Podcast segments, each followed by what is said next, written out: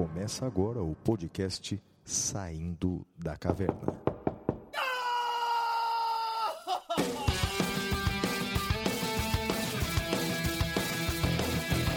Com Guilherme Madeira, Fala galera, sejam bem-vindos, sejam bem-vindas. Flávio Martins, Salve, salve galera, muito bem-vindos, muito bem-vindas a mais um episódio do Saindo da Caverna, episódio número 86, terceira temporada. E aí, Flavião, como é que foram essas férias, meu amigo? Pois é, voltamos, hein, Madeira? Depois de dois meses de férias, hein? Nos demos dois meses de férias, aqui voltamos. É, a gente recebeu, não é, Madeira, é, milhares de, de cartas pedindo o nosso retorno. E aí, diante Flávio? desse cenário, né, quer dizer, quando apresentadores escrevem milhares de cartas para si próprios, tem que voltar, né, Madeira? Recebemos o quê? Milhares de cartas que nós escrevemos para nós mesmos. Então, portanto, diante Peraí, dessa de cartas, insistência. não de e-mails, é isso? Né, pois é, foi carta. Como a gente escreveu Opa! para nós, a gente acabou escrevendo carta, bilhete. Bem, e aí voltamos, né, Madeira? Aí sim, aí sim, Flavião. Ah, Flavião, só para o pessoal também não achar que a gente ah, tem uma. ah, ficamos dois meses de folga, a gente fez. Trabalhou, né? eu não Caramba, parei de trabalhar nem durante Meu o, o, recesso, Flávio. Não, férias é modo de dizer, né, Madeira? A gente trabalhou pra caramba, a gente atualizou os nossos livros, né? Eu sei que o seu livro já tá à venda, não é isso? A nova edição do seu Graças a curso. Deus, graças É. a Deus. Pois é, o meu vai estar começando a vender em março. A sexta edição do meu livro começa a estar nas livrarias em, em março. Então, quer dizer, atualizamos é, as edições aí do- dos nossos livros e estamos junto aí em vários projetos, né, Madeira? Então, trabalhamos a beça durante é, essas que podemos chamar de férias de, de dezembro e janeiro, mas agora estamos em fevereiro e voltamos com o SDC, mas com uma periodicidade um pouquinho diferente, não é, Madeira? Exato, Flávio, explica para o pessoal. É, então agora a gente vai fazer o seguinte, até porque é, com o arrefecimento da pandemia, é, nós também aumentamos bastante a nossa carga de trabalho, que já era bem grande, né? Então por isso, a partir agora de 2022, a partir desse semestre, o SDC vai ser quinzenal. Então, portanto, a cada 15 dias, um novo episódio do SDC, intercalando com eh, o podcast O Detrator, que também vai ser quinzenal. Então, portanto, a cada 15 dias estou aqui com Madeira, com os nossos blocos tradicionais do SDC, e a cada 15 dias estou lá com o Detrator, com os professores convidados de lá, sempre com os colunistas da semana, e quinzenalmente. Então, aqui em Madeira, no SDC, a cada 15 dias, hein? Excelente a cada 15 dias. E também a gente vai ter um- uma pequena mudança no formato, porque a gente está cansado de ouvir a nossa voz. Então nós vamos procurar trazer sempre pessoas muito interessantes quando for o tema cavernoso. Né? Então o tema cavernoso vai ser com pessoas muito interessantes. É isso? É isso aí, e é isso aí. E sempre que isso acontecer, a gente vai colocar o nosso convidado até no nome do episódio, né? Quem que é o É convidado isso. de hoje, Madeira? Né? Ah, o convidado de hoje o pessoal já deve ter visto, mas a gente vai deixar para falar um pouco o currículo dele quando chegar ah, no momento do nosso bloco cavernoso. É um cara sensacional, né? Daqueles caras que eu me sinto honrado de poder ter contato, ah, porque era sempre fui leitor, é um sujeito fenomenal. E é uma daquelas coisas que são raras, não é? É porque é um grande nome, é um nome gigantesco dentro do direito brasileiro, mas é uma pessoa humilde, não é? É um cara Sim. boa gente, não é? É impressionante, né? Sim. né? Então é um exemplo para todo mundo aí. Muito bem. Flavião, então vamos agora para o primeiro bloco, o Correspondentes da Caverna. Até já, amigos. Stop, oh yes, Correspondentes da Caverna.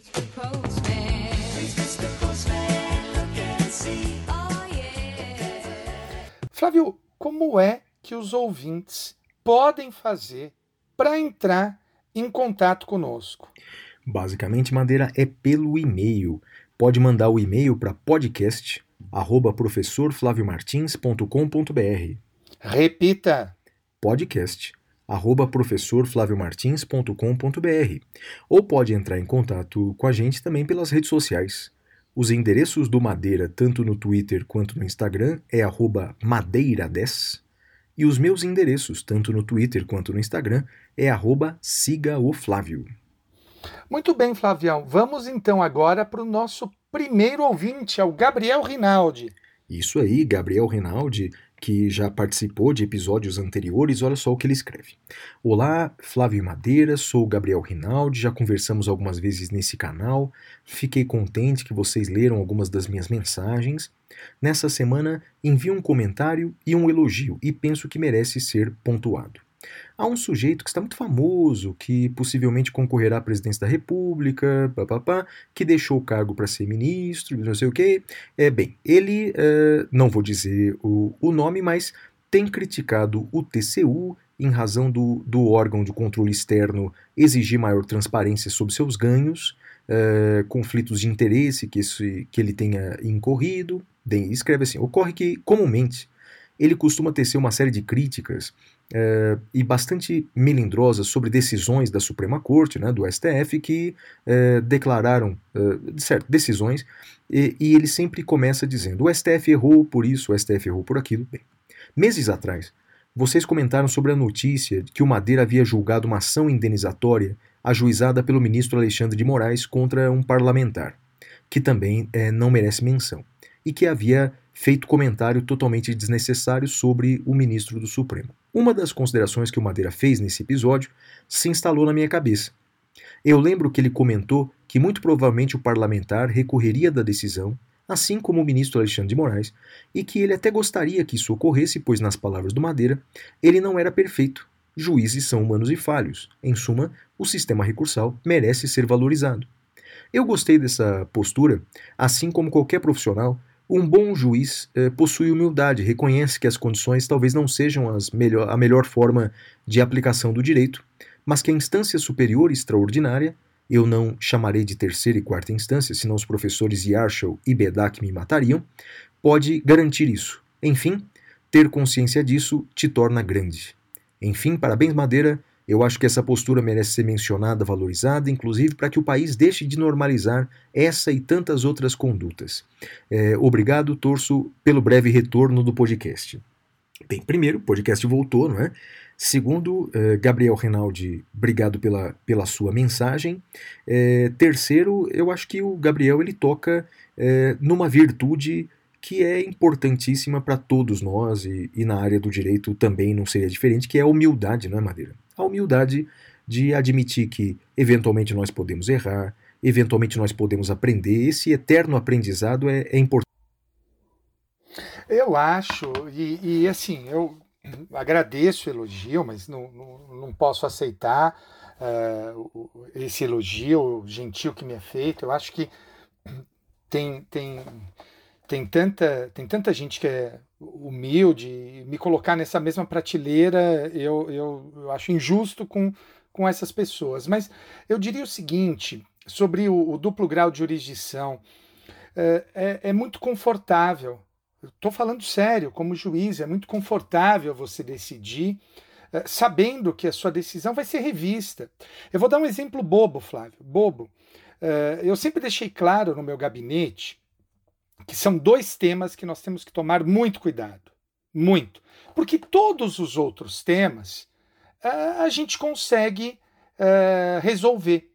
Tudo. Menos dois: vida e morte e dinheiro. Né? Então, eh, são dois temas que, que não dá, que assim, tem prioridade absoluta. Vida e morte, então, liminares envolvendo uh, esse tipo de tema, a gente tem que decidir super rápido. E dinheiro, a liberação do dinheiro tem que ser com cautela. Então, por exemplo, quando eu vou decidir liberação de, de dinheiro, eu sempre, em geral, não em todas as decisões, mas em geral, quando é uma decisão que não foi uh, objeto de acordo entre as partes, eu coloco uh, espécie-se o mandado de levantamento após o decurso de prazo desta decisão. porque dá tempo para a parte contrária recorrer da minha decisão. Então eu lembro quando eu estudava duplo grau de jurisdição, lá na graduação, e, e os professores falavam: ah, um dos fundamentos do duplo grau de jurisdição eh, é, é justamente deixar os juízes mais confortáveis para decidir. Eu achava uma besteira até virar juiz. Né? Quando passei na magistratura, aí eu entendi, eu falei, é verdade, é verdade, assim, dá, dá, dá muito, dá, dá um conforto muito maior. E o Gabriel aqui, Madeira, eu concordo contigo, o Gabriel ainda cita aqui é, processualistas importantes, eu queria destacar um deles, que é o Bedak, é, que foi meu professor, né, o José Roberto Foi dos meu Santos também, no Foi seu mestrado e no também? doutorado. Que Sim. máximo. E eu diria que é um dos professores mais brilhantes e inteligentes e didáticos que eu já tive. E além disso, ele tem uma virtude enorme, que é o meu conterrâneo, né? Nascemos ambos na mesma cidade, ele também é de Guaratinguetá, no interior de São Paulo, assim como Dinamarca, aliás, a cidade de Guaratinguetá, que é o berço do direito brasileiro, eu diria, Madeira. assim como o bebedouro, talvez. Bem, vamos lá. E tem mais uma mensagem aqui, Madeira. Vamos lá, vamos lá. Olha, É o Matheus, Mateus, né? o Matheus Domingos escreve assim: Me chamo Matheus, tenho 22 anos, moro em Jundiaí e escrevo esse e-mail para cumprir uma promessa que fiz a mim mesmo. Caso fosse aprovado no exame do AB, finalmente lhes mandaria uma mensagem que há tanto venho postergando em fazer. E não é que no dia 12 de janeiro a aprovação realmente veio? Por mais que ainda não tenha caído a ficha, fico muito feliz em saber que terei os senhores como colegas de profissão, cada qual em sua área. Lembro que, no dia que fiz a primeira fase do exame, acompanhei a, corre a correção extraoficial pelo canal do Damásio e confesso que vibrei quando os professores apareceram para corrigir a parte de processo penal, embora esperasse que o professor Flávio fosse corrigir constitucional, que é minha matéria favorita. Mas, vamos ao que interessa. Quero parabenizar pelo SDC. Comecei a ouvi-los no episódio sobre a deputada Flor de Lis e não parei mais. Em minha opinião, o podcast se destaca por quatro características principais. A primeira delas é o notável saber jurídico dos apresentadores, que conseguem transmitir o conteúdo de maneira clara aos seus ouvintes. A segunda é a regularidade com que lançam os programas. Já ouvi outros podcasts jurídicos, todavia muitos deles param de publicar os episódios ou publicam raramente, não mantendo uma constância, o que desanima em acompanhá-los. A terceira é que conseguem manter um bom equilíbrio entre o conteúdo e o humor, sem ficar naquela rasgação de seda tão própria do mundo jurídico. E a quarta é que os senhores são muito humanos. Nesses tempos em que vivemos, fica fácil achar que todas as pessoas são ruins por tudo o que vemos nos noticiários. Mas os senhores nos dão a, a, a esperança, sobretudo quando o professor Madeira fala que as pessoas ruins são poucos eh, e que só parecem ser a maioria por ter mais visibilidade e gritam mais alto que os outros. Mais uma vez, parabéns e obrigado. PS, como dica cultural, para alegria do professor Madeira e talvez nem tanto do professor Flávio, vou indicar um anime chamada Psycho Pass. Psycho Pass. Eh, e está disponível na Netflix. É um anime futurista, cyberpunk, no qual os criminosos são julgados imediatamente por um sistema chamado Sibila, que consegue determinar numericamente o grau de periculosidade de um criminoso com base em seu estado mental. Creio que os senhores vão gostar porque abre margem para várias discussões filosóficas, como por exemplo o que é o crime, o papel da justiça, imparcialidade do julgador. Recomendo por fim que só vejam a primeira temporada, pois as outras não têm a mesma qualidade, bem como não assistam com seus filhos, já que o programa é para maiores de 18. PS 2. Sei que o professor Madeira disse não haver necessidade de chamar de senhores, mas quis manter as formalidades por É, eu enquanto. já ia reclamar. É, já ia pois é. reclamar. Esse é o Matheus Domingos Mattenhauer. Que legal a mensagem. Parabéns, hein, Matheus? Parabéns pela aprovação no exame do AB. Sucesso em sua carreira. Muito legal, muito legal. Parabéns, Matheus. E agora nós vamos para o terceiro bloco, eh, que é o bloco Notícias da Caverna. Até já.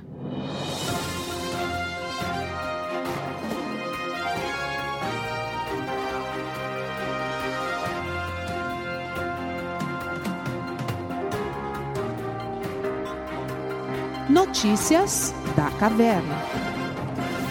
Madeira, a primeira notícia da caverna é que finalmente, finalmente, entrou em vigor no Brasil, com força de norma constitucional, a Convenção Interamericana contra o Racismo, a Discriminação Racial e todas as formas de intolerância.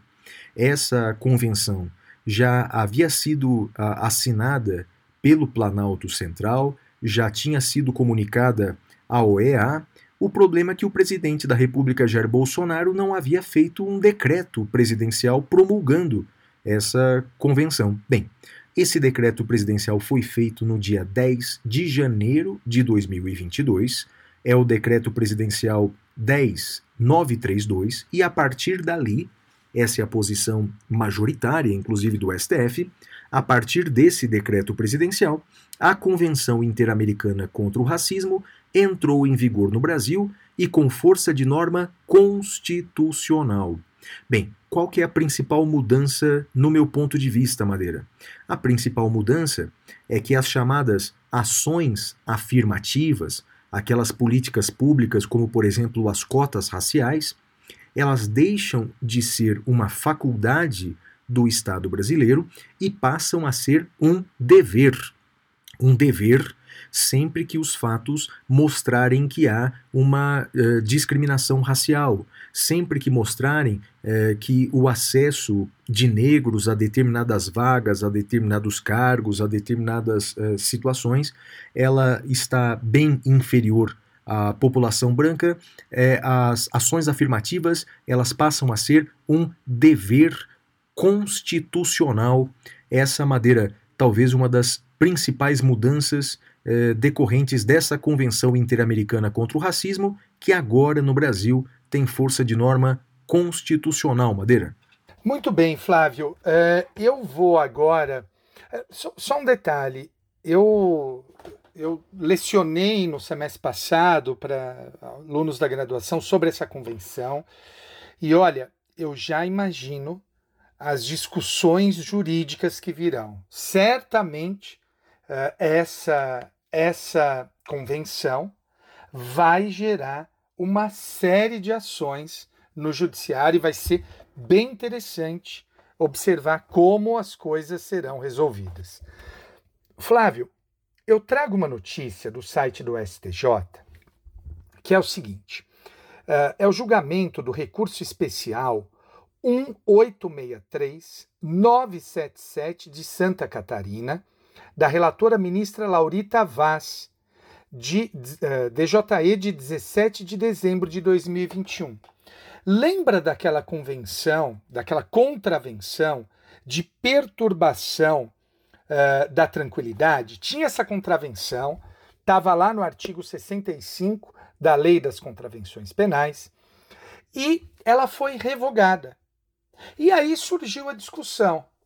Essa lei tendo sido revogada, houve abolício crimes ou não? E o STJ deu uma, uma decisão muito interessante.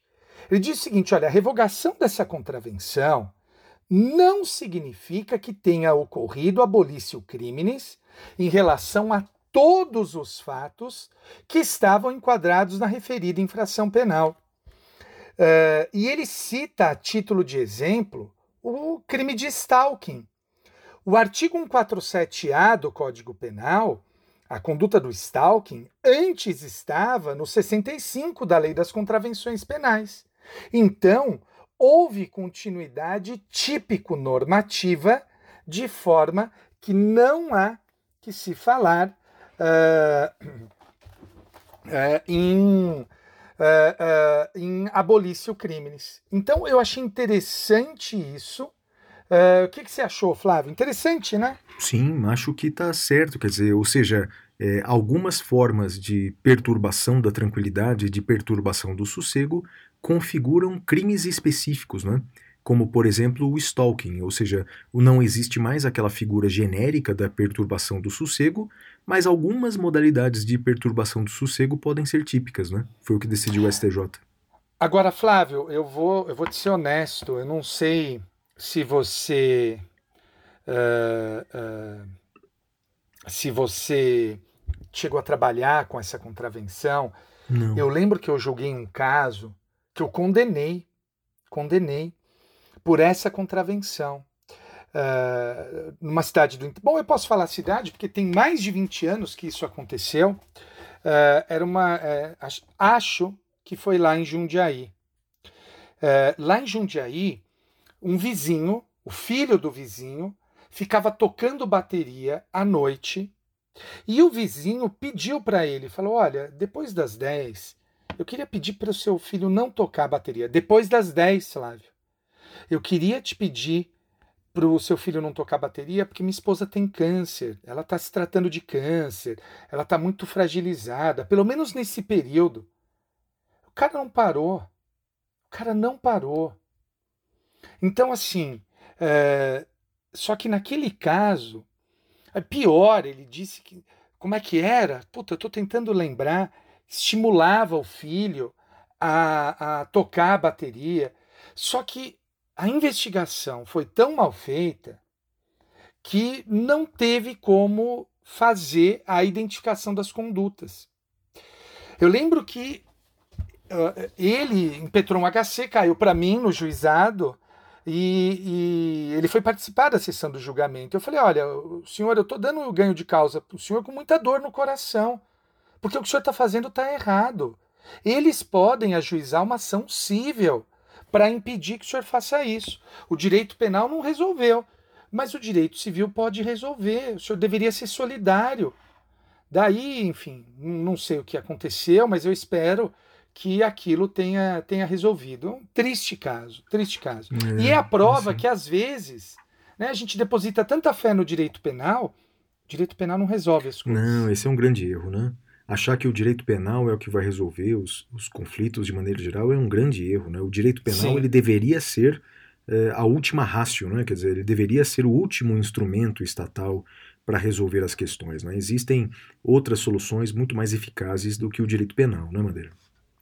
Sim, sim. E, sim. e falando em bateria, Madeira, sabe que eu ainda, ainda sonho, sabe, rapaz, em, em, em aprender bateria, não. Mas eu, eu tenho o senso de que é, pra, se um dia eu começar a estudar bateria, eu vou começar por uma bateria eletrônica, porque os meus vizinhos não merecem, né, Madeira? Flávio, Mas, você sabe é. que a gente tem um, um amigo em comum que é um baita baterista, né? Quem? Professor de processo civil. É mesmo? Professor de processo civil baterista? Quem? Mora na Avenida Paulista. Eita, Madeira, você vai dar até o endereço do cara, mas não vai falar o nome? Não vou Quem dar o é? endereço, mas você vai Quem que entender é? por que que eu fiz a referência na Paulista. Quem que é o professor? O Rodrigo da Cunha.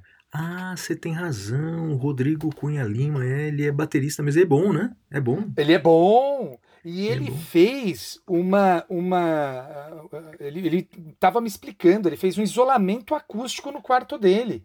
Hum, que legal. que Eu legal. ainda tenho dúvidas se o isolamento acústico é para bateria ou é para servir de cativeiro. Serve para os dois. Mas É. o fato é que não sai nada de lá, Flávio. Que legal, Madeira, que legal. Eu, nas férias, bem, você sabe, porque eu até lhe mandei um vídeo de presente, eu comecei a aprender a tocar o quelele, né?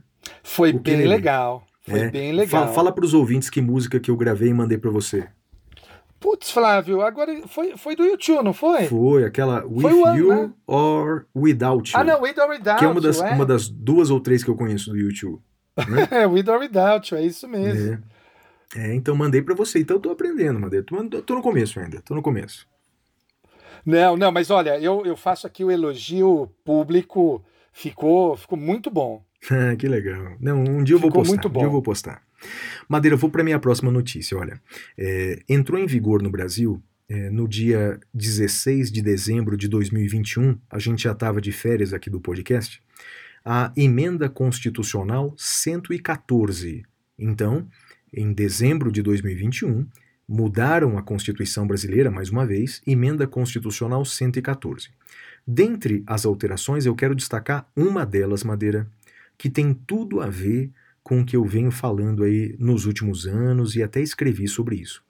Acrescentou o parágrafo único no artigo 6 da nossa Constituição, o artigo 6 que é o que trata de direitos sociais, e está dizendo assim a Constituição, olha, abre aspas, todo brasileiro em situação de vulnerabilidade social terá direito a uma renda básica familiar, garantida pelo poder público em programa permanente de transferência de renda, cujas normas e requisitos de acesso serão determinados em lei, observada a legislação fiscal e orçamentária. Em resumo, Madeira, eh, passa a ser agora, passa a ser um dever do Estado garantir uma política pública que dê para as pessoas em vulnerabilidade social o direito a uma renda básica familiar. Então, a renda básica familiar passa a ser um dever constitucional. E Madeira, eh, de fato, eh, isso, eh, acho que os fatos obrigaram a mudar a Constituição. Os fatos. Eu não sei se eu comentei com você, mas eu tenho certeza que eu comentei sim. Não sei se vai lembrar. Que eh, no começo da pandemia eu eh, fui a São Paulo e na, na Praça da Sé para trocar a minha carteira de habilitação e passei pela Praça da Sé. Bem, não sei como como está hoje. Faz tempo que que que Tá que pior, não- Flávio. é mesmo, é? Então, mas pior. bem, isso faz uns dois anos. A, Praça da Sé parecia um campo de refugiados, né? com famílias desabrigadas. Aliás, eh, falando nisso, saiu um censo agora na cidade de São Paulo, Madeira, na cidade de São Paulo, de que eh, pessoas morando na rua na cidade de São Paulo são mais de 35 mil pessoas. Mais de 35 mil pessoas morando na rua. Essa, Madeira, é uma população maior do que a população de 80% dos municípios brasileiros. Isso eu estou falando só da cidade de São Paulo. É uma tragédia humanitária. O Estado brasileiro, que se diz um Estado social, não pode permitir que as pessoas morram de fome, porque é o que estava acontecendo no Brasil. Não pode permitir que as pessoas vivam na mais absoluta pobreza e indigência. Então, segundo a Constituição, isso mudou em dezembro do ano passado, é dever do Estado criar esse programa de renda básica familiar e, portanto, eh, garantindo que os brasileiros em situação de vulnerabilidade pelo menos sobrevivam. Se erradicar a pobreza ainda está muito distante da nossa realidade, erradicar essa miséria, erradicar essa indigência é um dever imediato do Estado, Madeira. Flávio, eu peço perdão, mas eu, eu, eu posso ser chato, Hum. confessando um, um teco da minha ignorância Hum. inconstitucional, então eu, eu vou fazer um comentário e vou- depois você, por favor, me corrija se eu tiver falado alguma, alguma groselha. Hum. É, eu lembro de uma classificação antiga do, do José Afonso da Silva, né? Normas de eficácia plena, contida e limitada. Não sei Uhum. se essa classificação ainda é ensinada. Dá, dá para usar. Uhum. E, e aí, lendo esse parágrafo único, tá lá, e requisitos de acesso serão determinados em lei. Então, lembrando dessa classificação, é uma norma de eficácia limitada que depende de lei para regulamentação. Uhum. E aí, quando eu penso nisso, e quando eu penso na no, no, no, no parco uso do mandado de injunção ah, pelo Supremo, notadamente nesses temas, eu fico muito descrente, Flávio, porque eu não consigo imaginar o governo editando uma lei sobre isso, e muito menos o Supremo dando o mandado de injunção, reconhecendo a omissão eh, e criando uma lei, salvo aquele reconhecimento genérico. Flávio, por favor, me diga que eu estou errado. Ô, Madeira, você tá sentado, cara? Eu tô. Então é bom que você tá sentado, porque você tá errado. Você errou as suas duas previsões. É você mesmo? falou assim, é, você falou assim, eu não imagino é, que façam uma lei sobre isso e não imagino é, que o Supremo julgue um mandado de injunção nesse sentido. Então você está duas vezes errado, Ah, porque existe uma lei é, tratando do programa de renda básica de cidadania. É uma lei, inclusive, de iniciativa do ex-senador Eduardo Suplicy, não é? é a lei do Suplicy? É, é, é um tema de iniciativa dele, né? Ah, tem É. pegadinha aí. Qual que é o número da lei? Ah, rapaz, vamos ver aqui. A lei federal é, 14. é, não, peraí, tá, tá. Ih, Madeira, eu tenho, tenho que procurar aqui. Você me pegou de surpresa aqui, mas tem. Tem uma lei federal Ó, sobre. colocando lei renda, renda básica. Tô no, no Google. Ah, tá aqui, ó. 10.835 de 2004. Então, tem essa lei. Lei que o Poder Executivo malandramente não colocava em Ah. prática. Tá, Mas daí, ok. Madeira, no final do ano passado, o STF eh, julgou procedente o mandado de injunção 7.300. Opa, e as Inclusive- pessoas estão recebendo dinheiro então agora. Sim, quer dizer, enquadra-se esse programa atual que o governo criou, Renda Brasil, etc., é um corolário dessa obrigação. Quer dizer, então, portanto, esses programas Não, de distribuição. um pouquinho. Diga. Espera um pouquinho. Ah, acho que, que, que são coisas distintas. Veja, ah, pensando até aí, e independentemente do governo, né, gente? Uhum. Só pensando que o governo não. Uh, ai governo sou contra, como diria o espanhol.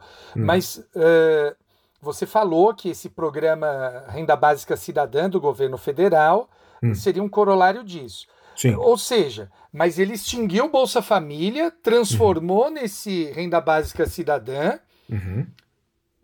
a quantidade de pessoas não aumentou, Não, eu sei, Madeira. de mas então- beneficiados. Mas então, qual que é a, qual- o que, que muda então na prática? Então, bem, duas coisas. Hum, Esse programa de distribuição de renda, que antes era o Bolsa Família, agora é o Renda Brasil, e se mudar o governo deve mudar de nome. Bem, Brasil tem dessas coisas, né? Então, esse programa de distribuição direta de renda, ele não é mais um favor do Estado.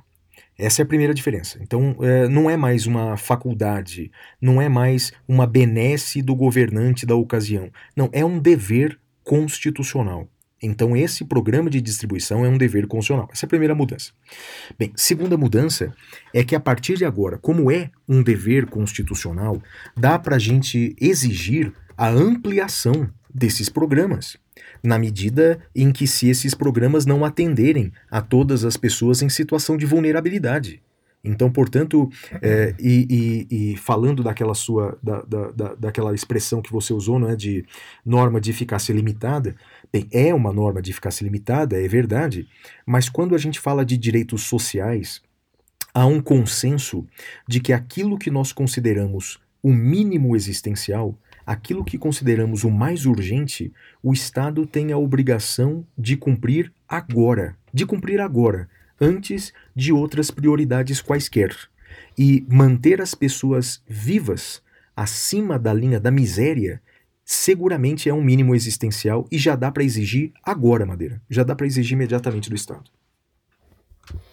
Interessante. Eu continuo reticente, eu descrente em relação a isso, porque eh, não me parece que isso seja algo que. que é é aquela pergunta que eu te fiz. Mais pessoas foram atingidas? Não, pelo contrário, houve redução.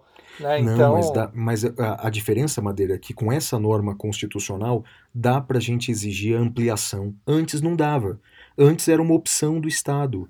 Antes era um favor feito pelos governos anteriores, ou, ou se não um favor, uma opção orçamentária de governos anteriores. Flávio, agora é mais tá do que isso, agora é um dever. Você está com o, o calendário da, da Apple aí aberto, a agenda da Apple? Ah, sim. Faz um favor, Ah, marca aí 2 de fevereiro ah, de 2024. Vai para 2024. ah. Vai Coloca assim?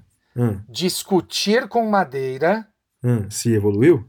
se ampliou Tá o número de beneficiados nos programas sociais. Então, se você. É... Tô marcando aqui, Madeira. Tô dando dois Então, anos, hein? É, e ó, tô, eu, tô eu, anotando aqui. se eu tiver errado, cara, a gente vai encher a cara de chope. É, eu acho que você vai rabo estar errado, cara. Eu vou, Deus vou... te ouça, mas nunca torci É. tanto para estar errado.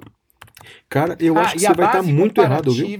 é Sim. o Bolsa Família, tá? Já tá marcado. Sim, eu acho que você tá muito errado, cara. Eu acho que, bem, a- a- em- a- as políticas públicas, elas funcionam como pêndulo, não é, Madeira? Elas funcionam como pêndulo também, não é? É, Sim. Se num passado recente o povo brasileiro eh, entendeu, eh, escolheu eh, um discurso eh, em que políticas públicas seriam eh, assistencialismos baratos, eh, eu acho que vai mudar o pêndulo, cara. Eu acho que vai mudar o pêndulo. Eu acho que esse programa de distribuição de renda vai ganhar bem força no Brasil. Bem, mas vamos lá. Vamos ver. Em 2024 a gente discute. Muito bem, Flavião, anotado. Sua notícia. É, a minha notícia é: mantidas medidas cautelares contra policiais civis acusados de integrar organização criminosa no Ceará. O ministro Jorge Mussi, vice-presidente do STJ no exercício da presidência, indeferiu pedidos liminares formulados por três policiais civis para que fossem revogadas medidas cautelares de afastamento funcional, comparecimento mensal, proibição de sair da comarca e recolhimento domiciliar noturno. Eles foram denunciados, Flávio, por diversos crimes, tendo em comum as acusações de tortura e participação em organização criminosa. O grupo foi desarticulado em 2017 pela Operação Vereda Sombria, deflagrada pela Polícia Federal. Olha, é aquilo que eu tenho batido na tecla, né, do uso de medidas cautelares diversas da prisão. Tá aqui. É, espero que esse uso de medidas cautelares diversas da prisão se amplie para os demais casos, né? E, e a prisão preventiva siga a regra constitucional de ser exceção, Flávio. Maravilha, Madeira. Eu tenho eh, mais duas notícias aqui, e du- duas notícias bem, bem diferentes. A primeira eh, notícia, a penúltima notícia, é que Portugal eh, realizou agora no dia 30 de janeiro de 2022 novas eleições legislativas. Bem, o regime eh, português, o sistema de governo português é diferente, né? é semipresidencialismo quando eh, o presidente da República lá, o constitucionalista Marcelo Rebelo de Souza, percebeu que o governo não tinha maioria sólida no parlamento, convocou eleições legislativas. E elas ocorreram agora no, no dia 30 de janeiro de 2022. E eu destacaria, Madeira, alguns pontos eh, relevantes, quatro pontinhos relevantes. Desses quatro, três me matam de inveja. Ponto número um uma clareza programática dos partidos políticos, Madeira. É impressionante, cara. Eu acompanhei de perto eh, toda essa campanha eleitoral em Portugal, então você consegue saber exatamente qual é o programa de cada partido, quais são as ideias de cada partido, quais são os representantes de cada partido. Esse é o ponto número um. Eh, ponto número dois. eh, não houve nenhuma, nenhuma contestação do resultado das urnas. Ou seja, Assim que o resultado foi proclamado, os, os vitoriosos comemoraram, os derrotados começaram a extrair algumas lições das urnas, enfim, nenhuma contestação. Respeito ao processo eleitoral. É, ponto número 3. É, uma previsibilidade, agora tem em Portugal uma previsibilidade muito grande de como será o governo nos próximos quatro anos. Como Porque- assim? É, te explico, é porque foi eleito é, com maioria das cadeiras, com maioria absoluta das cadeiras no, no, no parlamento, né, que é a Assembleia da República, o Partido Socialista. Então, o Partido Socialista, que já estava no governo, né, já estava no governo, agora continua no governo, mas com maioria absoluta. E É, aí esse tem. Partido Socialista, só, só uma coisa, eu estava vendo Sim, aqui aulas do, do xadrez verbal e do pessoal do Petit Jornal. Hum. Ah, ele não é exatamente de esquerda, né? Ele é eu diria que é centro-esquerda. né? Isso, isso. Então.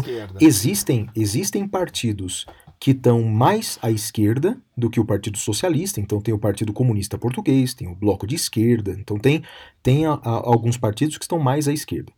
Tem partidos que estão mais ao centro-direita, eh, que é o Partido Social Democrata, o PSD, que ficou em segundo lugar, né? E tem partidos mais à direita. E tem, Madeira, então, só para você entender como os partidos têm, então, é, uma, uma- um, um programa, então os partidos são muito claros, então a gente sabe como vai ser é, o governo nos próximos é, quatro anos. Né? É, é diferente aqui do Brasil, em que para você formar uma maioria no Congresso, não tem nada de ideológico. É sempre com distribuição de cargos, é sempre com distribuição de favores, é sempre com parcelas do rever isso, orçamento. né? Tem que rever isso, Madeira. Tem que rever isso. E o quarto e último ponto, mas esse é o único que eu não tenho inveja, é que houve um significativo aumento da extrema-direita. O Muito. terceiro, o terceiro partido é com maior número de cadeiras. força em Portugal. É, o terceiro partido com, com maior é, número de deputados agora se chama Chega. Chega. É o partido é, de extrema direita, portanto, com ideias racistas. E aí, quando eu falo ideias racistas, não é só contra os negros africanos, não. É contra os brasileiros também. Né? Então, contra os brasileiros que estão lá por Portugal, bem, o Chega, ele cresceu é, significativamente, mas ainda está longe das duas principais forças, mas é algo para ficar atento. É, Oh. eu, eu assisti é, o- o- a declaração é, da presidente lá de um dos partidos do bloco de esquerda dizendo que é, a- a- a- o crescimento da extrema-direita em Portugal é, não, é, não é brutal, quer dizer, ainda é uma, é uma minoria, é, mas ela disse mas um, um deputado racista é um deputado racista. Então, portanto, é, precisa de extrema atenção de todos. Madeira. Mas, ô Flávio, tem um, um elemento, eu estou até tentando achar aqui, que também assusta e, e- e serve para refletir algo que as pessoas querem trazer para o Brasil e que eu sou contra. A taxa de abstenção nessas eleições. Sim, é verdade. É, no Foi caso muito português, alta. sim, é, no caso português foi um pouco menor do que em eleições anteriores. Então, portanto, sim, é Mas verdade. mesmo assim foi alta. é alto, mas é alto no mundo inteiro, né, Madeira? Acho que foi 40%, não é isso? É, eu tô não tentando... tenho o número de cabeça. Bem, Ó, mas tá no- aqui. veja, Madeira, Vitória no Brasil, Socialista cara. em Portugal teve abstenção de 42% dos eleitores inscritos, Flávio. 42. É alto, é alto. Mas lá, é, lembre-se que bem, o voto é facultativo, certo? O voto é facultativo, né? Então, quer dizer, mais da metade da população votar num voto facultativo é considerável. Mas vamos pegar aqui o número do Brasil, Madeira. É, aí, aí eh, você vê que o, o problema não tem a ver com o voto ser obrigatório e facultativo. No Brasil, o voto é obrigatório, certo? O voto é obrigatório. Certo. Nós temos no Brasil aproximadamente, aproximadamente 200 milhões de eleitores, certo? Arredondando para cima, 200 milhões de ah, não vem eleitores. com conta, Flávio. Não vem com conta. Não, Qualquer calma, conta que você fizer, eu vou calma. acreditar. Calma, Madeira, olha, nós temos mais ou menos 200 milhões de eleitores aproximadamente. Sabe quantos votos eu acabei de abrir aqui? Teve o presidente eh, Bolsonaro no segundo turno que o elegeu? Hum. 57 milhões de votos. 57 milhões de votos.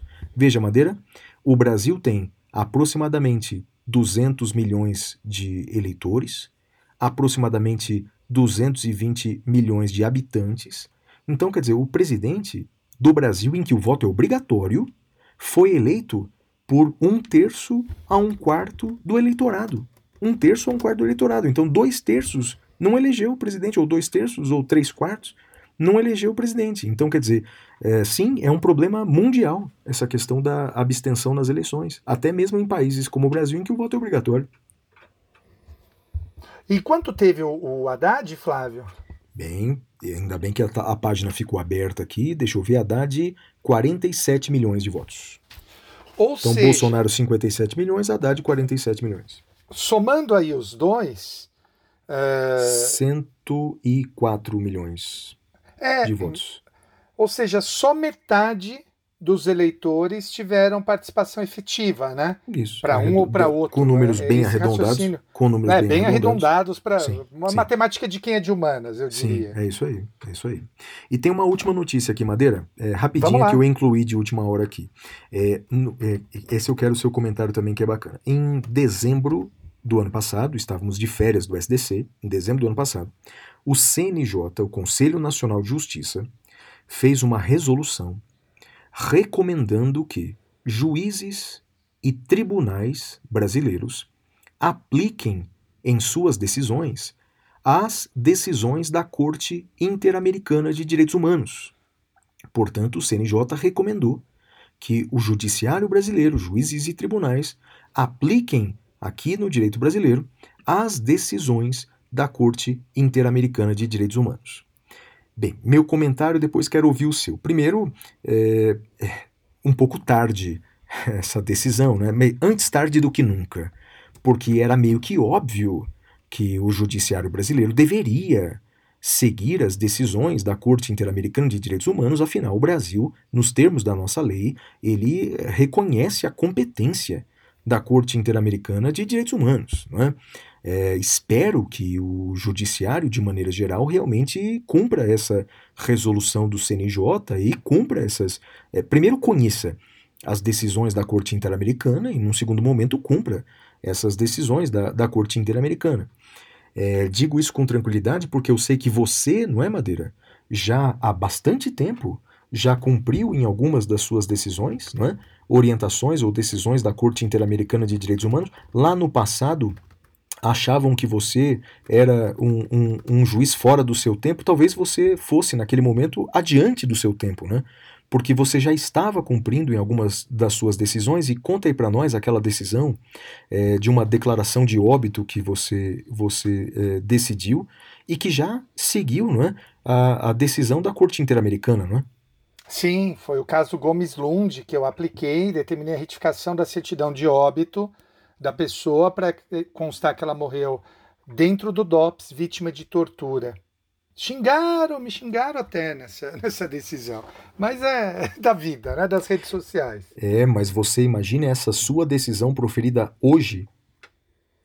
Imagina ah, hoje você... tacariam ovos em mim, né? É, ah, exatamente. Hoje você correria risco até. Deus, Deus do céu, que tempos, hein? Que tempos. Mas é isso, Madeira, essas são as notícias, cara. Muito bem. Amigos, agora nós vamos para o tema cavernoso e vamos falar com o queridíssimo Alexandre Câmara. Até breve, amigos. Temas cavernosos.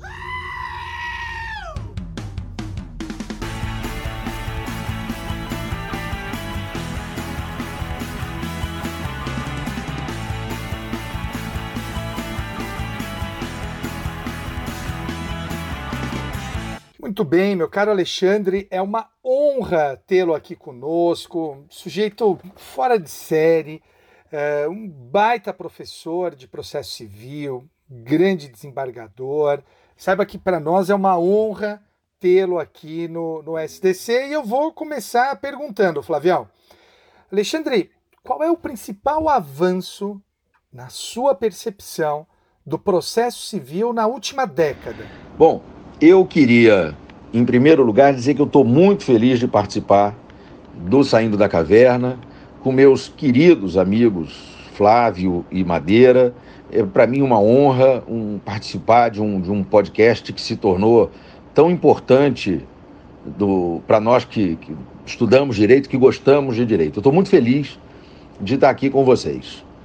E respondendo aí essa primeira questão que me foi apresentada, né, qual é o, o principal avanço do processo civil na última década. Né? O processo civil na última década passou por tantos avanços que é, é muito difícil a gente escolher um e dizer que ele seja o principal.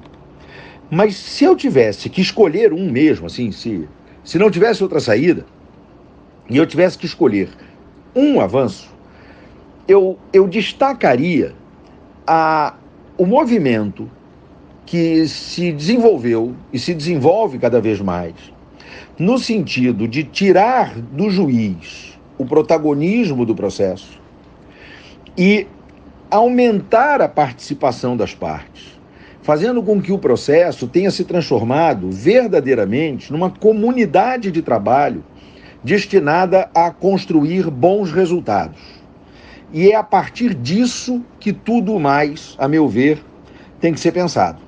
Né? Porque é a partir daí que a gente vai poder desenvolver ideias como a dos negócios processuais, por exemplo, que a gente vai falar em princípio da cooperação, que a gente vai falar de princípio da boa-fé no processo civil, é, inclusive boa-fé do juiz, e não só das partes. Né? Então, eu, eu diria que esse foi o avanço fundamental.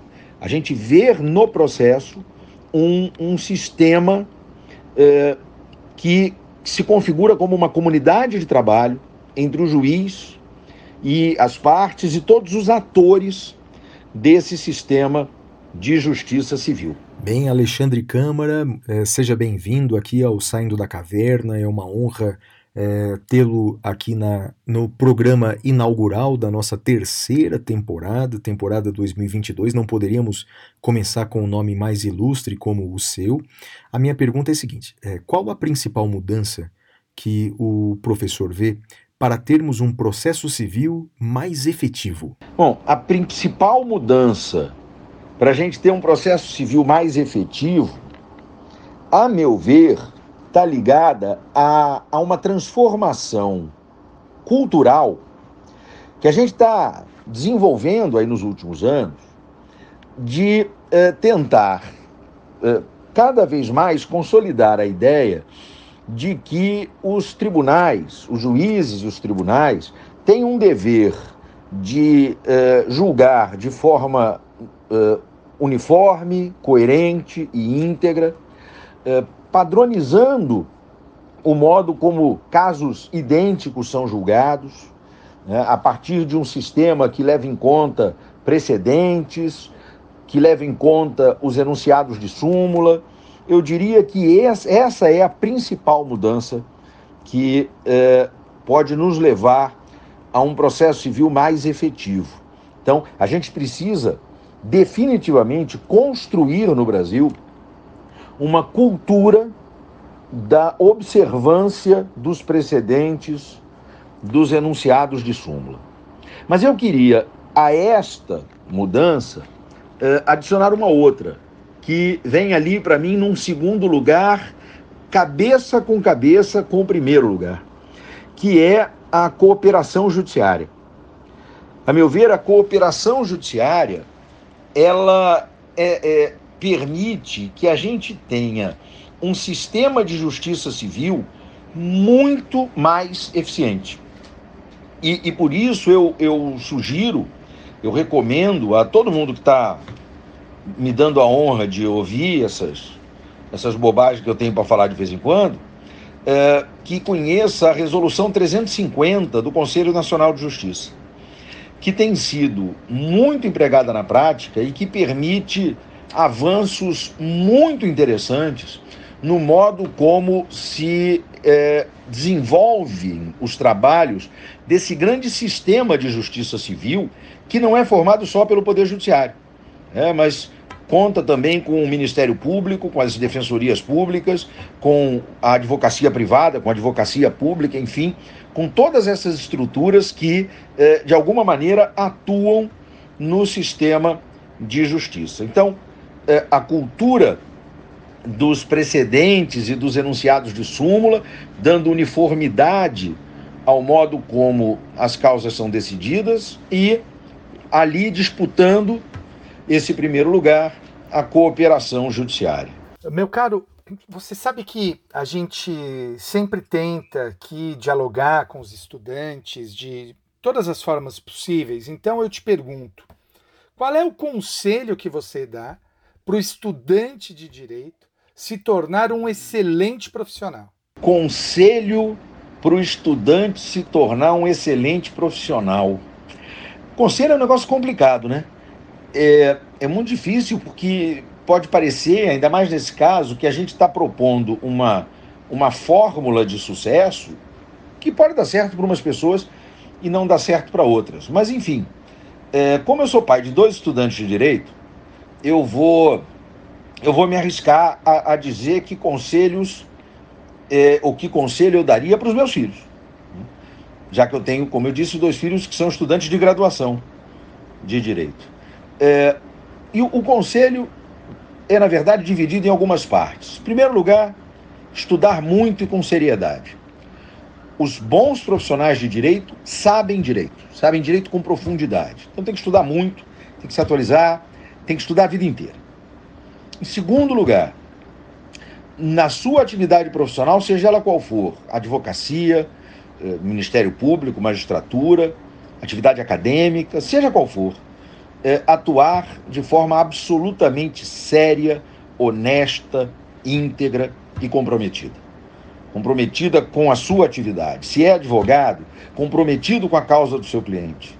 Se é juiz, comprometido com a necessidade de de, de gerenciar o processo de modo imparcial, sem qualquer tipo de enviesamento, sem qualquer tipo de favorecimento a quem quer que seja, buscando decidir da melhor maneira possível. É, então eu acho que é isso, é o comprometimento é, com a integridade de um lado e com o estudo do direito do outro lado. Acho que assim é, a gente pode ter excelentes profissionais. E agora, professor Alexandre Câmara, é, fale um pouquinho para a gente, para os nossos ouvintes, sobre a sua trajetória de vida. Qual o caminho que o senhor trilhou desde a infância até agora? Bom, é, falar da minha trajetória de vida da infância até agora é, e tentando não transformar isso numa longa autobiografia. Né? Eu nasci no Rio de Janeiro, quando aqui ainda era o estado da Guanabara, é, pouco mais de meio século atrás. Eu nasci em 1970, é, vivi no Rio de Janeiro a vida inteira, venho de uma família modesta, que não tinha posses, não, não passava é, dificuldade, não passava necessidade, mas tinha que fazer conta no final do mês. É, estudei, em, fiz meu ensino, hoje seria ensino fundamental e médio em escolas é, particulares da, da Zona Sul do Rio de Janeiro.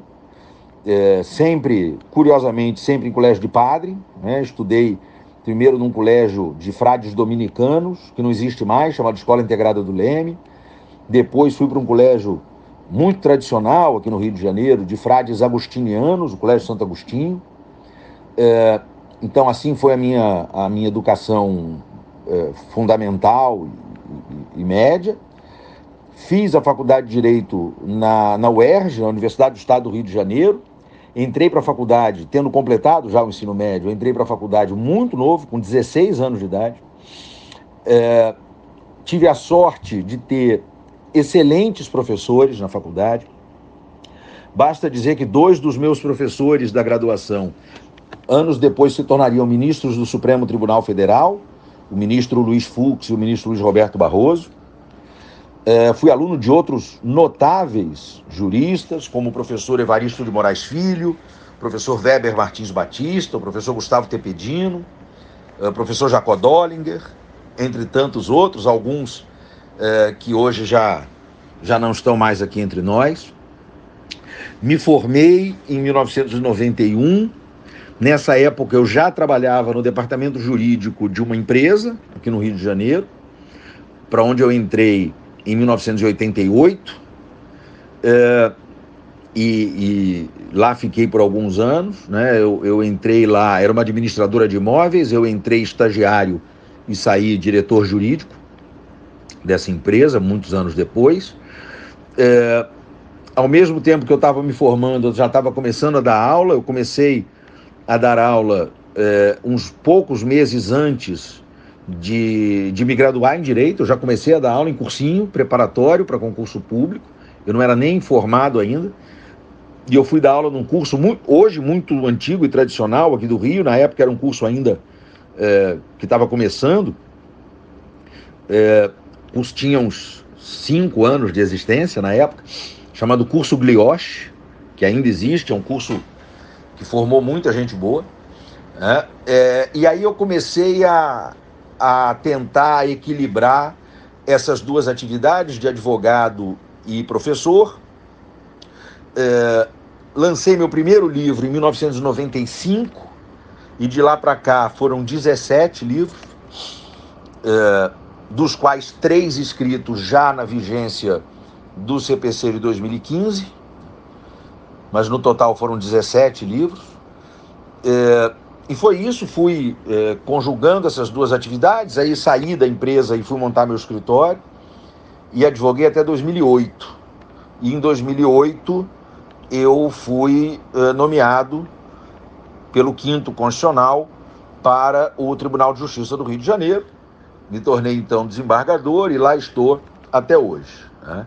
É, do ponto de vista acadêmico, eu fui fazer o meu doutorado na Pontifícia Universidade Católica de Minas Gerais, na Faculdade Mineira de Direito, da PUC de Minas Gerais.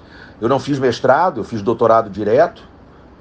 É, defendi a minha tese de doutorado, orientada pelo professor Ronaldo Bretas de Carvalho Dias, e tendo como co-orientador o professor Dierle Nunes, sobre eh, a formação e aplicação de padrões decisórios vinculantes no direito brasileiro.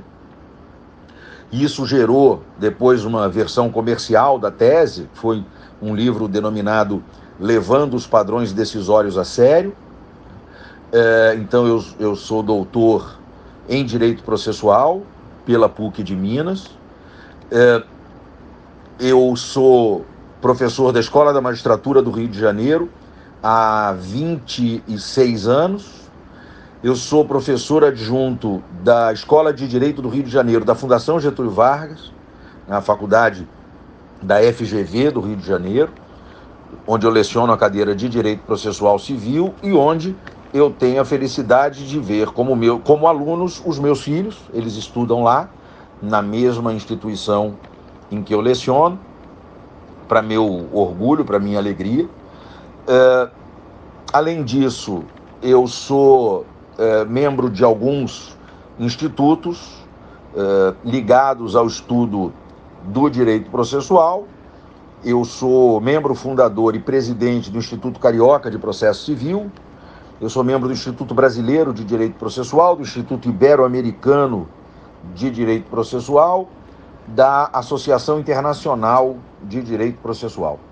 Além de ser membro honorário de algumas, eh, algumas outras associações, institutos, como a Associação Norte-Nordeste de Professores de Processo, a Associação Brasiliense de Direito Processual Civil, que me deram a honra de me dar esse, esse grau de membro honorário que me, de que eu me orgulho muito. né? Então, eh, tentando sintetizar e achando que já falei demais, essa foi aí a minha trajetória do ponto de vista profissional. Né? E do ponto de vista pessoal, só para concluir, eu sou casado com a dona Janaína, é, com quem eu comecei a namorar quando tinha 18 anos, estou casado com ela há 27, quase 28 anos, e tenho dois filhos que, como eu disse, são ambos estudantes de graduação em Direito, né, o Rodrigo e o Guilherme.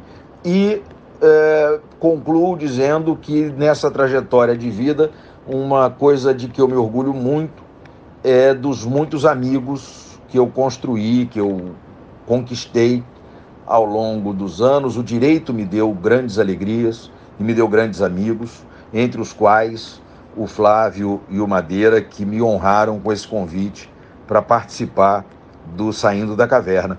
É isso, e eu queria agradecer mais uma vez pela oportunidade de ter podido participar de um podcast tão legal. Valeu, obrigado, abraços e beijos para todo mundo, e eu vou ficando por aqui. Que bacana, hein, Flávio? Que, que, que baita escolha que a gente Ah, fez agora, demais, hein? né? Mas Demais, Madeira. E nos próximos episódios traremos pessoas de peso aí do direito brasileiro, né, Madeira? Ah, sem dúvida, sem dúvida. Vamos então agora, de novo agradeço ao Alexandre. Eh, vamos agora para o nosso próximo bloco, que é o Pintura Rupestre.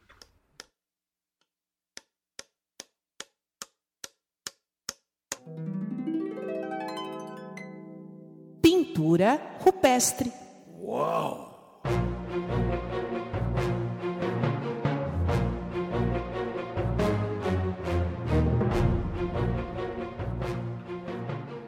Bem, Madeira, a minha dica cultural. Bem, agora eh, nas férias do podcast, eu confesso que fiz uma listinha de dicas culturais aqui para compartilhar nos programas, né? Mas a primeira, a primeira dica cultural é de fato uma série, um documentário que está na, naquele aplicativo Disney Plus, que é a série Get Back. Get Back, a série é, gravada é, com os Beatles. Na verdade, é uma série de três episódios, de duas, três horas de duração, é, é uma série longa, é, em que mostra é, os quatro Beatles é, gravando as músicas que depois apareceram especialmente no disco Let It Be. É um negócio extraordinário, Madeira. É um documentário. Bem, eu sou bitomaníaco, portanto é óbvio que a com toda a atenção possível. Mas até mesmo quem não é tão fã dos Beatles, vale a pena ver ali aqueles quatro músicos extraordinários sendo filmados o tempo todo para aquilo que se tornou um documentário lançado aí 50 anos depois. Muito bem. Flávio, é, eu, eu não sou fã de musical, eu não sei se a gente já discutiu isso daqui. É, na verdade, eu acho musicais em geral muito chatos, porque eu acho as músicas muito chatas. Eu conto nos dedos de uma mão a- os musicais que eu gostei. Mas eu vi um na Netflix. Cara, Tique Tique Boom. Você já viu esse musical, Flávio? Não, não vi não, Madeira. Cara, é sensacional. A história é real. Ah, o, o cara, o compositor, é real, é falecido já, inclusive. Mas assim, que baita história, Flávio. Eu recomendo enfaticamente. Tique Tique Boom, Netflix. E olha, é uma dica de quem não gosta de musical. Assistam. Ah, e vou tem, ver. né? Tem, assim, não vamos dar spoiler. E eu, eu vou te confessar por que, que eu assisti. Eu só assisti, Flávio, por causa do protagonista. Hum, É o Andrew Garfield. sei, sei, o, o Aranha. E isso, eu sou apaixonado pelo Andrew Garfield. Eu queria ser amigo dele. Tem algumas pessoas que eu queria ser amigo. O Andrew Garfield é uma delas. O Andrew Garfield, o, o Jimmy Fallon. Já, já assistiu o Jimmy Fallon, Flávio? Sei, sei, bom, bom.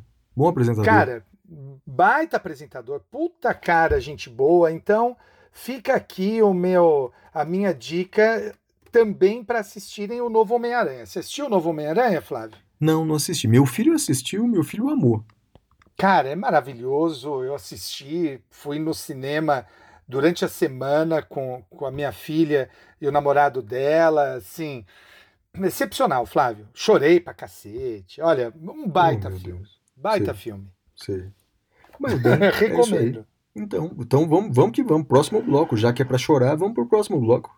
E agora vamos para o Pasme Excelência. É um bloco em que o Flávio vai eh, me falar sobre uma notícia para ver se eu pasmo ou se eu não pasmo, Flávio.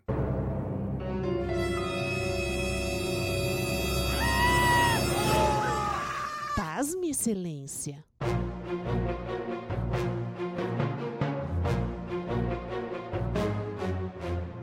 Vamos lá, Madeira. A notícia do Pasme Excelência é que o presidente da República decidiu revogar centenas de decretos de anos anteriores, decretos presidenciais de anos anteriores, decretos que declararam eh, o luto oficial eh, de muitas pessoas, de muitas personalidades. Para você ter uma ideia, Madeira, foram revogados até os eh, decretos eh, de luto oficial de três dias do Santos Dumont, Alberto Santos Dumont, do ex-presidente Tancredo Neves e de muitas outras pessoas. Veja, Madeira, o decreto de luto é um ato simbólico, né? que os efeitos dele se esvaem a partir do momento em que aquele prazo termina. Né? Mas, bem, mesmo assim, aqueles decretos sem qualquer eficácia foram revogados agora recentemente num único ato. O presidente parece que já prometeu que vai voltar atrás, que vai revogar a revogação, bem, enfim. Mas e aí, Madeira? Revogar decreto de luto de décadas atrás. Pasma ou não pasma? Eu pasmo, Flávio, fui até procurar aqui para ver se não tinha havido algum equívoco da sua parte, não houve mesmo, realmente houve esse decreto que, que, que revogou os decretos de luto, e agora também encontrei notícia de que ah, o presidente reconsiderou essa decisão. É, enfim, eu não vou nem falar da conveniência e oportunidade, porque não me cabe isso, né? Agora, o, o ponto é que eh, a gente precisa honrar nossa memória, né, Flávio? Eu, eu cito no primeiro capítulo do meu livro, eu cito um, um decreto, você provavelmente eh, deve conhecer esse decreto. Eu estou até abrindo aqui para pegar o número. O decreto de 23 de maio de 1821. Conhece esse decreto, Flávio? De que dia? 23 de maio de 1821. Não. Qual que é? É o que eu chamo no meu livro da nossa Carta Magna. Ah, vale muito a pena depois entrar no site do Planalto, se bem que você tem meu livro, né? Tá no Sim, capítulo 1, Flávio.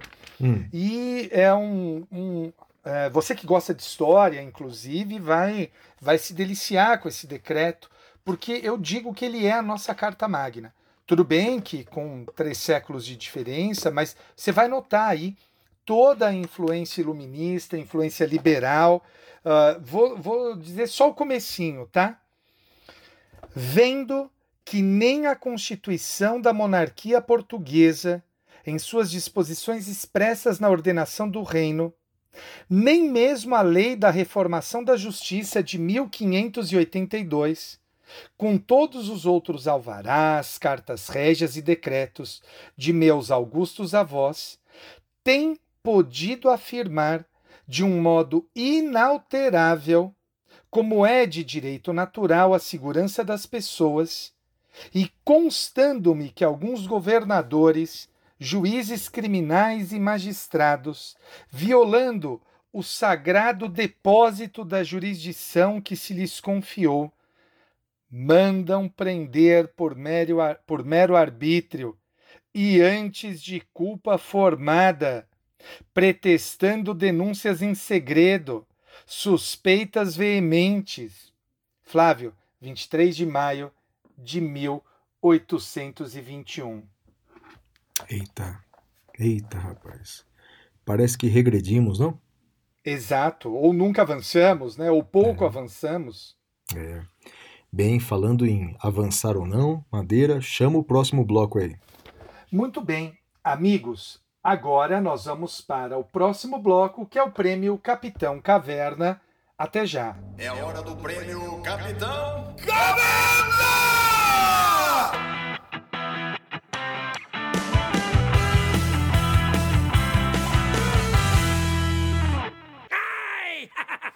E aí, Flavião, qual é o seu destaque do prêmio Capitão Caverna? Ô, Madeira, o destaque negativo, cara, é um episódio que aconteceu essa semana no Rio de Janeiro, todos os jornais do mundo inteiro noticiaram o assassinato covarde do imigrante congolês Mouzi Kabangabe. Mouzi Kabangabe, ele é, que é um imigrante é, congolês do, que veio, portanto, do Congo com sua família e amigos, é, e lá no Rio de Janeiro trabalhava como garçom, quando é, cobrou 200 reais do pagamento é, do seu empregador, ele foi é, espancado covardemente até a morte por três pessoas diante de uma inércia de todas as pessoas que o cercavam. Eu não tive coragem de ver a cena, não tive coragem, não verei, mas vi um vídeo dos amigos e da família chorando e dizendo que eles vieram para o Brasil porque o Brasil é uma mãe, é, que o Brasil, é, eles esperavam que o Brasil o acolhesse e o amigo deles, o Mose, foi morto daquela maneira covarde é, no Rio de Janeiro, Madeira. Eu, bem, eu não tenho, não tenho palavras para dizer é, o quanto é chocante essa cena e confesso que o quanto fiquei envergonhado de ser brasileiro nessa hora e, é, e por nos tornarmos, é, pelo menos aparentemente, esse país é, violento, é, esse país desigual, é, esse país insensível, é, esse país racista. Bem, eu só tenho Misógino. misógino, exatamente, e que tem orgulho dessas características. Então eu lamento demais, é um destaque negativo que valerá para o ano inteiro, Madeira. Flávio, eu adiro ao que você falou, eu não vi o vídeo, não verei o vídeo, eh, não compartilhei também, eh, em respeito à memória desse congolês, do Moise, eu não sei se eu estou pronunciando corretamente o nome. Eh, eu vi a fala da mãe dele, eu vi a fala de eh, amigos dele, parentes. É o horror, né? É o horror, o horror, o horror.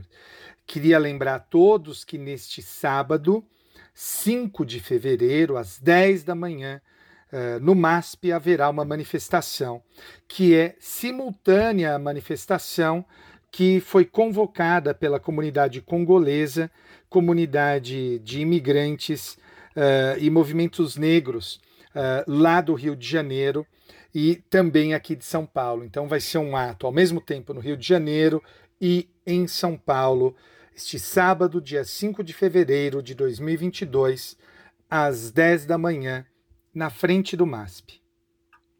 Sim, e o meu destaque positivo, Madeira, vai para o fato de que, bem, eh, depois de dois anos de pandemia, lembrando que, obviamente, a pandemia não acabou, tanto que essa nova variante mostrou ser, eh, no mundo inteiro, extremamente contagiosa, né? Bem, mas eh, mesmo eh, passado aparentemente o pior da pandemia, a vacinação no Brasil se mostrou realmente algo digno de orgulho.